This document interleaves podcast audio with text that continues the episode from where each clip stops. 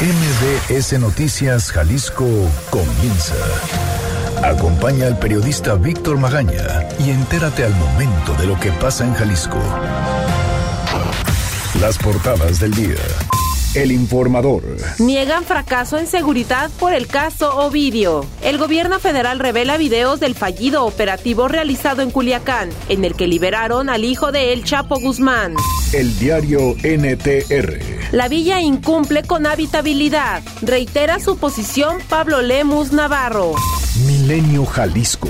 Destapa el gobierno existencia de un grupo militar cazacapos. Desde su creación en 1995, la fuerza de élite ha capturado a 663 narcos, incluidos 18 jefes. Durazo admite tropiezo táctico que no invalida la estrategia y Andrés Manuel López Obrador afirma que en cuatro horas detuvieron una guerra. El Universal. Se liberó a Ovidio por una razón de Estado. Durazo. Operativo. Un tropiezo táctico. No sobredimensionar. Excelsior. Sicarios iban a matar a civiles. Detallan tropiezo táctico en Culiacán. Este es un avance informativo MBS Noticias Jalisco. Buenos días. Hoy en MBS Noticias Jalisco ordena el Instituto de Transparencia, Información Pública y Protección de Datos Personales a la Fiscalía del Estado entregar información sobre investigaciones abiertas en contra de ministros de la luz del mundo. Desde hace años, villas panamericanas tienen permisos de habitabilidad, afirma Enrique Alfaro. Investigará la Comisión Estatal de Derechos Humanos en Jalisco el uso de insecticida caduco para combatir el dengue. Comenzarán obras relacionadas a la construcción del Peribús, los primeros trabajos serán para la integración urbana y paisajista, para la creación de una ciclovía, andadores y cruces seguros. El municipio de Guadalajara recibirá a medio millón de visitantes en los panteones municipales en Día de Muertos. Gobierno de Jalisco presenta la plataforma abierta de innovación para desarrollar competencias en la materia. El DIF Guadalajara y Selva Mágica se alían para abrigar a niños. Dependencias de seguridad prevendrán incidentes durante la noche de Halloween. De esto y más en un momento.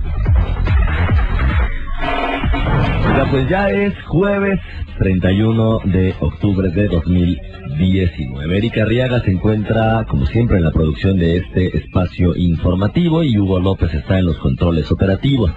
Los teléfonos en cabina son el 36 298 248 y el 36 298-249.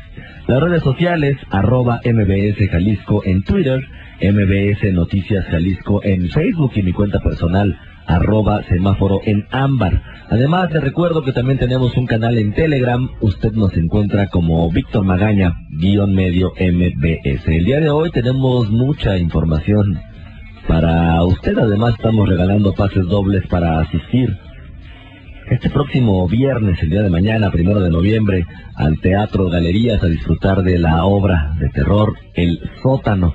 Lo que tiene que hacer, ya sabe, comunicarse con nosotros en cualquiera de nuestras formas de contacto, dejarnos su nombre completo, un correo electrónico o un número telefónico y automáticamente estará participando en este sorteo. Son nueve de la mañana con dos minutos. Yo soy Víctor Magaña. ¿Qué le parece si comenzamos? Este es el Extra Reporte Vial.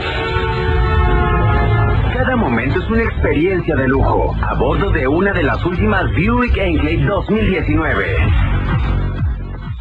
Bueno, ¿y la ciudad cómo amaneció el día de Halloween? Ivette Sánchez, ¿cómo estás? Buenos días. Gracias, claro que sí. Muy buenos días para todo el auditorio. Tenemos algunos problemas en diferentes zonas. Vámonos hasta Juan Gil Preciado entre cuarta y segunda poniente. Fuerte choque con volcadura obstruye dos carriles a la circulación. El tráfico es intenso en dirección hacia Zapopan. Choque en periférico a la altura de López Mateos deja intensa carga vehicular hasta Ciudad Judicial. Además, extreme precauciones. En este momento la zona centro bastante complicada en La Paz y Unión encontrarán un choque de tres vehículos. También se nos informa de tráfico muy cargado en la zona de acueducto, prácticamente de periférico y hasta Avenida Patria, más de 50 minutos en el recorrido.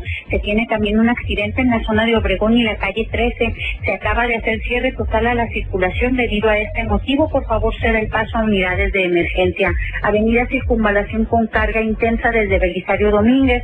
Si usted se dirige hacia la zona de federalismo, muy cargado en estos momentos. En el sentido contrario es bastante fluido en dirección hacia la calzada Independencia. No funcionan los semáforos a la altura de Gobernador Curiel y calle 13 y tampoco en la zona de 8 de Julio y Pedro Moreno. La policía vial se mantiene al pendiente para evitar cualquier percance. Es la información del reporte. Regresamos con ustedes.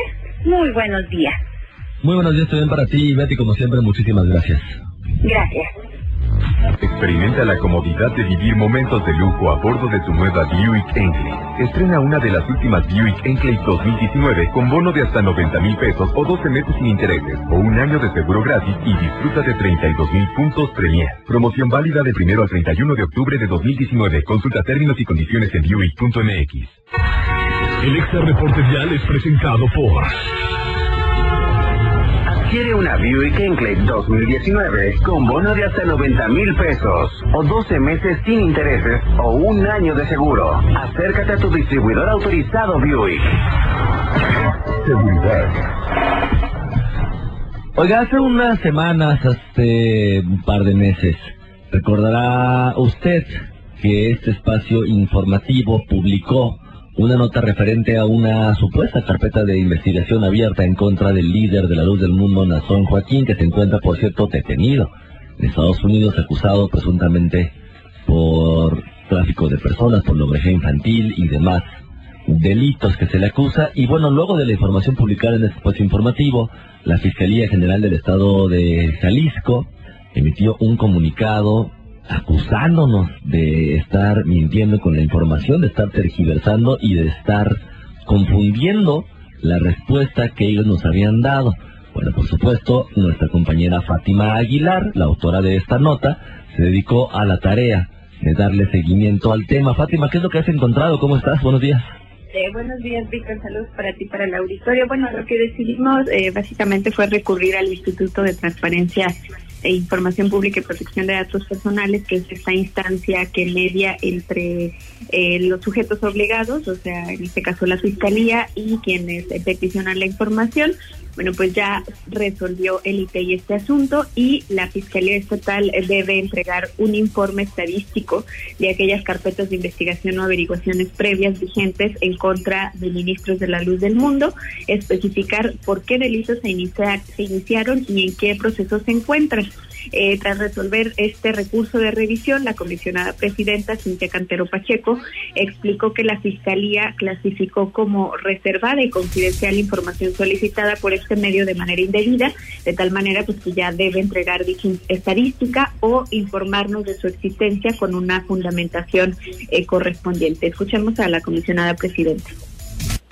Ahí volvemos a lo mismo. eh, la fiscalía lo que hace es reservar la información por considerarla como reservada y confidencial y el ITEI lo que está determinando el día de hoy es que, eh, porque se pide la información desde, el do- desde 1998 a la fecha, y lo único que estamos ordenándole es que eh, informe el dato estadístico de aquellas carpetas de investigación que se encuentren abiertas. Y las cuestiones del delito y el estado procesal, ¿esos no se solicitan? ¿No se requieren? Sí, también sería, pero en dato estadístico.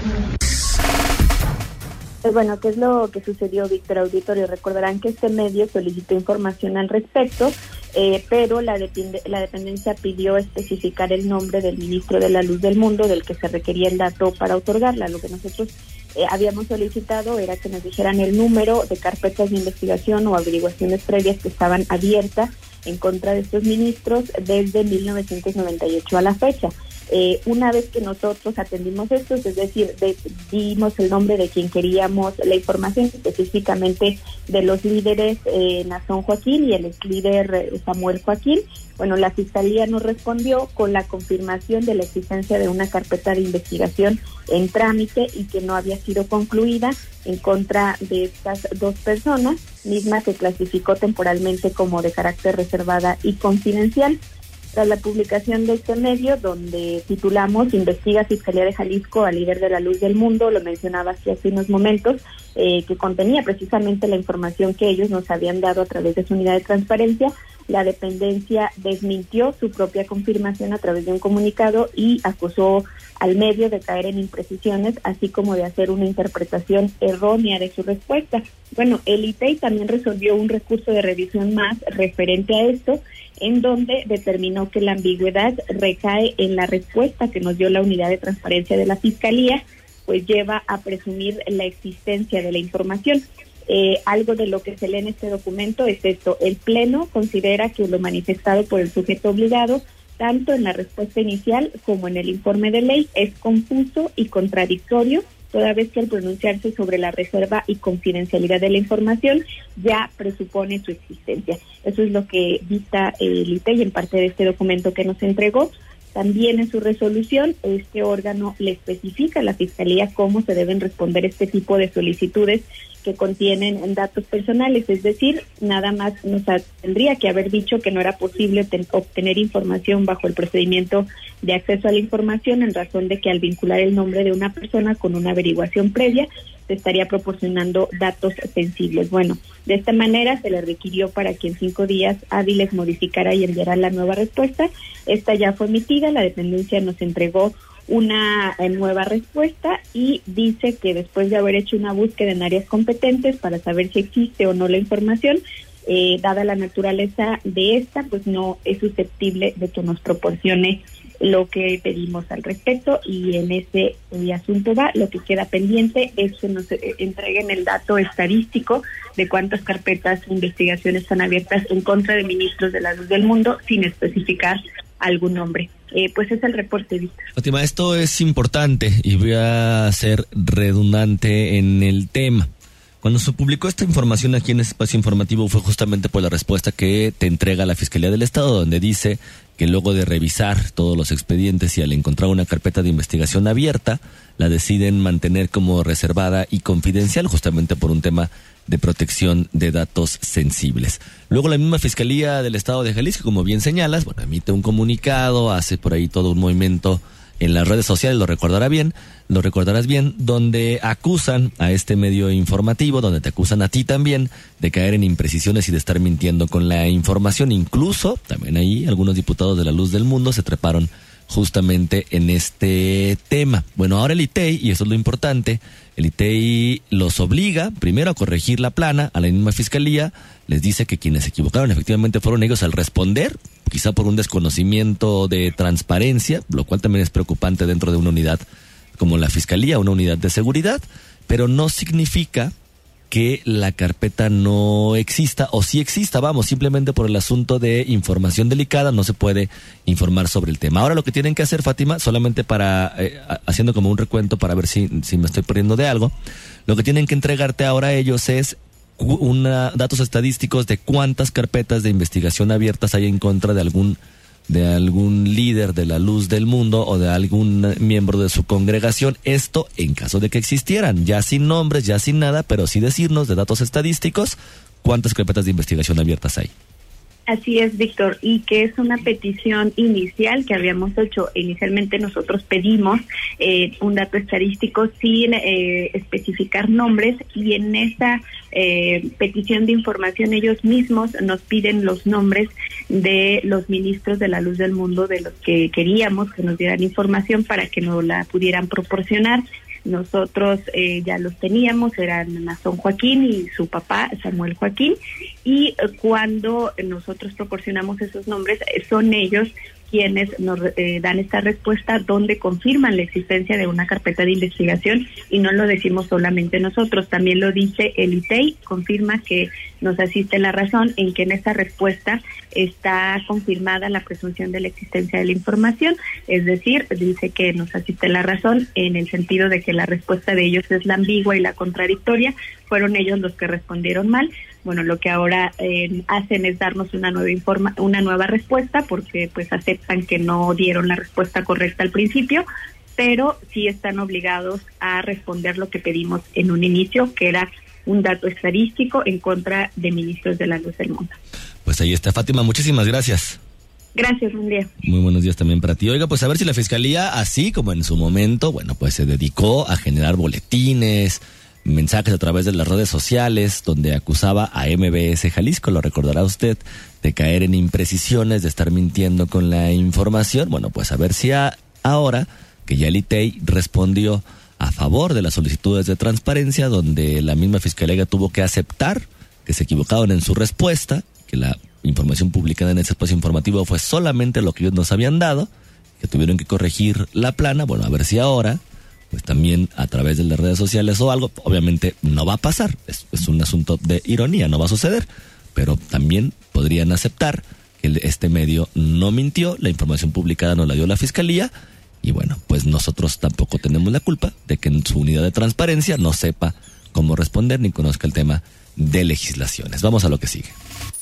Estados. Y bueno, desde hace años, dice Enrique Alfaro Ramírez, el gobernador del estado de Jalisco, las vigas panamericanas tienen permisos de habitabilidad. Erika Arriaga, ¿cómo estás? Buenos días. Buen día, Víctor. Buen día, auditorio. Así es, luego de que este miércoles se diera a conocer que los desarrolladores de la Villa Panamericana y las organizaciones civiles Conciencia Cívica y el Parlamento de Colonias llegaron a un acuerdo y terminaron con los impedimentos legales para vender y habitar las villas el gobernador de Jalisco, Enrique Alfaro Ramírez, afirmó que dicha construcción ya contaba desde hace muchos años con todos los permisos y el uso del suelo para poder ser edificada. Una vez más señaló el alcalde de una vez más le señaló al alcalde de Zapopan, Pablo Lemus Navarro, que no se le pedirá que cambie usos de suelo ni que dé permisos que no debe de dar. Escuchemos al gobernador. Lo mismo, es que estamos en un falso debate. Nadie le está pidiendo al presidente municipal que haga nada. No estamos pidiéndole que cambie el uso de suelo, no estamos pidiéndole que haga nada que no quiera hacer el presidente. Lo que estamos nosotros haciendo, en el caso del gobierno del Estado y particularmente de pensiones del Estado, es eh, retirar o recuperar, perdón, la inversión de los trabajadores en un proyecto que nunca tuvo ni pies ni cabeza y que ahora ya es asunto de particulares. O sea, nosotros no vamos a seguir polemizando eh, con el presidente municipal de Zapopan, él puede fijar su postura. Lo único que tenemos que entender es que ya estuvo bueno de estar diciendo las cosas eh, con verdades a medias. Las villas panamericanas tienen uso de suelo desde hace muchos años, antes de que nosotros fuéramos gobierno. El mandatario estatal recalcó una vez más que con dicho proyecto se piensa recuperar lo invertido por el Instituto de Pensiones del Estado de Jalisco, el IPEJAL, además de que el contrato de compra-venta se firmará esta semana, por lo que el tema de las villas panamericanas será ya asunto de particulares. Es la información, Víctor. Erika, muchísimas gracias. Gracias, bueno. Oiga, son nueve de la mañana con 16 minutos. Vamos a ir a una pausa. Le recuerdo, estamos regalando pases dobles para asistir el día de mañana a disfrutar de la obra de teatro El Sótano, ahí en el Teatro Galerías. La dinámica, la forma de contacto, usted ya la conoce. Escuchas Noticias MBS, Jalisco, por XFM 101.1. Estamos de vuelta con la información más importante a nivel local. Estado. Son nueve de la mañana con 22 minutos. Regresamos a cabina de MBS Noticias Jalisco. Oiga, la Comisión Estatal de Derechos Humanos en nuestra entidad integró a su investigación abierta desde junio pasado por el incremento de casos de dengue, la utilización de un insecticida caduco para el combate del mosquito transmisor. Eduardo Sosa Márquez, primer visitador de esta comisión, aseguró que están en el proceso de recabar todas las evidencias para determinar si hubo alguna violación al derecho a la salud con la aplicación de este insecticida. Aunque haberlo utilizado en estas condiciones ya constituye un incumplimiento a las medidas cautelares emitidas por ellos en meses anteriores. Escuchemos. Pues nosotros les pedimos que hicieran las fumigaciones. El haber esparcido un químico ineficaz constituye un incumplimiento a la medida cautelar dictada por esta comisión. En su momento veremos si es verdad que el fumigante fue caduco y si este tuvo algún impacto en la salud de las personas o si la ineficacia de este fumigante trajo como consecuencia que en esa zona en la que se esparció hubiera un comportamiento distinto eh, de parte del vector de contagio. Desde meses atrás, el organismo lleva a cabo una investigación para revisar el actuar de los funcionarios del sector salud en medio de la epidemia de dengue que padece el Estado. Según Sosa Márquez, esto ha implicado la realización de visitas a instituciones públicas de salud, donde sí se han observado picos de saturación del servicio por pacientes con sospecha de contagio. Sin embargo, la atención tardía en hospitales o centros de salud que ha denunciado la ciudadanía, así como posibles negligencias del personal médico, no se ha traducido en quejas ante la Comisión Estatal. Desde el inicio de la epidemia, el organismo recibió apenas esta semana una queja por esta causa que no ha sido ratificada. Bueno, y comenzarán las obras de construcción del Peribús. Erika Arriaga, ¿cómo estás? Buenos días. Buen día, Víctor. Buen día, la auditorio. Así es, será el próximo domingo cuando inicien las obras de construcción del proyecto del Peribús, que se prevé apoya cerca de 400 mil personas diariamente. Así lo adelantó el gobernador de Jalisco, Enrique Alfaro Ramírez. Resaltó también que este proyecto se logró concretar debido a que el martes por la tarde el secretario de Hacienda del Gobierno Federal, Arturo Herrera, informó que se habían aprobado los recursos para Peribús dentro de la bolsa que había para los fondos metropolitanos. Por otra parte, el mandatario estatal también señaló que aquellos transportistas que no hayan presentado la documentación ante la Secretaría de Movilidad para migrar al modelo empresarial Mi Transporte se les iniciará un proceso de revocación de la concesión. Escuchemos al mandatario. El compromiso que yo hice fue que en el primer año de gobierno estaría hecho toda esta revisión, lo vamos a cumplir y el que no entre, porque bueno, pues nadie está obligado a lo imposible. Si hay algún eh, transportista que no entendió el mensaje, pues se acabó. vamos, bueno, vamos esperando a que termine la semana. Será el primero de noviembre cuando la Secretaría de Movilidad, o sea, mañana, inicia acciones jurídicas y administrativas para reemplazar a las unidades de transporte público que no migren a este nuevo modelo Mi Transporte. Es la información, Víctor. Erika, muchísimas gracias. Gracias, buen día. La ciudad. Oiga, el día de hoy el periódico Milenio está publicando Destapa el gobierno existencia de un grupo militar cazacapos. El titular de la Sedena, Luis Crescencio Sandoval, detalla que la unidad especial planea, vigila y desarrolla la operación para aprender objetivos de importancia institucional. Tan solo en esta administración han detenido a 46, ocho de ellos relevantes, entre los que destacan el 20, jefe de plaza del cartel Jalisco Nueva Generación, y el Carrete, líder de los Rojos. Esta información la está publicando el día de hoy el periódico Milenio de manera ampliada en su impreso. Si usted tiene oportunidad justamente de darle una leída de cómo, cómo justamente se está dando esta conformación desde 1995 este grupo de análisis de información del narcotráfico que anunciara ayer el presidente Andrés Manuel López Obrador. Bueno, pues ahí un panorama completo lo que publica hoy el periódico Milenio referente justamente a este grupo de inteligencia.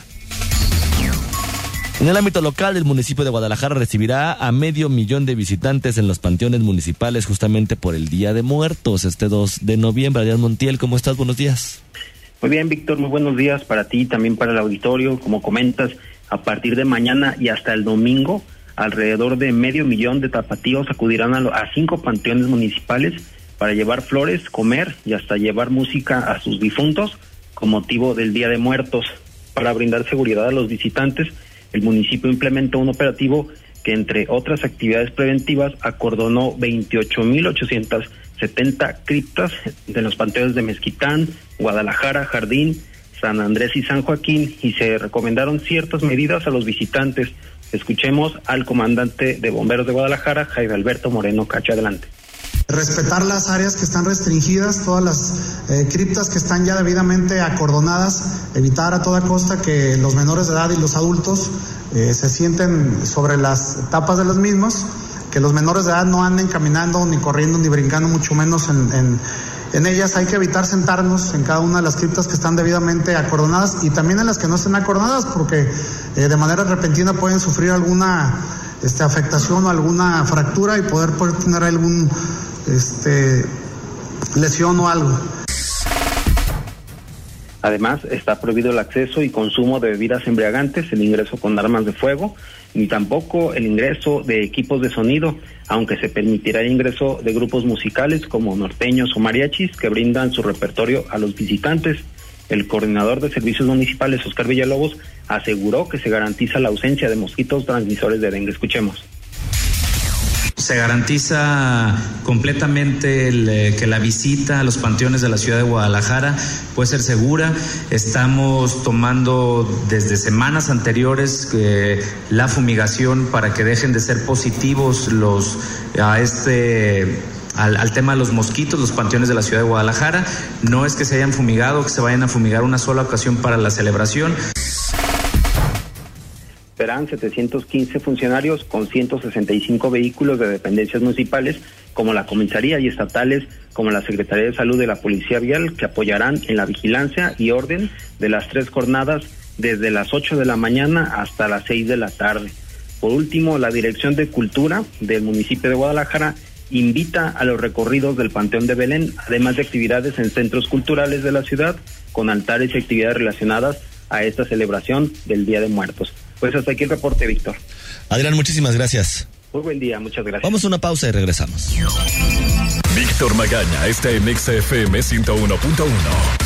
Estás escuchando MBS Noticias Jalisco con Víctor Magaña. Estados. 9 de la mañana con 34 minutos. Regresamos a cabina de MBS Noticias Jalisco. Oiga, le recuerdo nuestros teléfonos 36 298 248 36 298 249. Arroba MBS Jalisco y arroba semáforo en ámbar. Así nos encuentra en Twitter. MBS Noticias Jalisco en Facebook y Víctor Magaña guion medio MBS en el canal en Telegram. Le recuerdo que estamos regalando pases dobles para asistir este próximo viernes, primero de noviembre a las 8 de la noche. Vaya para que se asuste ahí al Teatro Galerías a disfrutar de la obra de El Sótano. En información, el gobierno del estado anunció la plataforma abierta de innovación, titulada como Play, un proyecto estratégico de gobierno para desarrollar competencias y habilidades, un espacio para desarrollar ideas entre empresas, universidades y ciudadanos. Este gobierno plantea la creación, capacitación y desarrollo ante un escenario de formar, de formar a 10.000 personas al año y 50.000 en 5 años para hacer frente a la tecnología y automatización y cubrir empleos que demanden habilidades duras de programación, diseño e innovación. Los temas de desarrollo son de software, de software como Java, Full Stack, Ingeniería de Software, dibujo digital y modelado en tercera dimensión, diseño automotriz, seguridad informática, entre otras asignaturas. Enrique Alfaro va a firmar una iniciativa y presentará ante el Congreso de Jalisco para la creación de este organismo público descentralizado de la plataforma abierta de innovación. La ciudad. Y el sistema DIF Guadalajara y Selva Mágica buscan romper la marca de 2.420 prendas donadas en 2018 y acopar, acopar 3.500 para abrigar a más niñas, niños y adolescentes de las colonias más vulnerables del municipio para este año. El objetivo de la campaña invernal Abrígate y diviértete es proteger del frío a niños de colonias como Lomas del Paraíso, Santa Cecilia, El Ferrocarril, Pueblo Quieto, Huentitán, entre otras, que comprenden un padrón de 1.500 menores. La directora del DIF Guadalajara, Elizabeth García, explica cómo está conformado este padrón.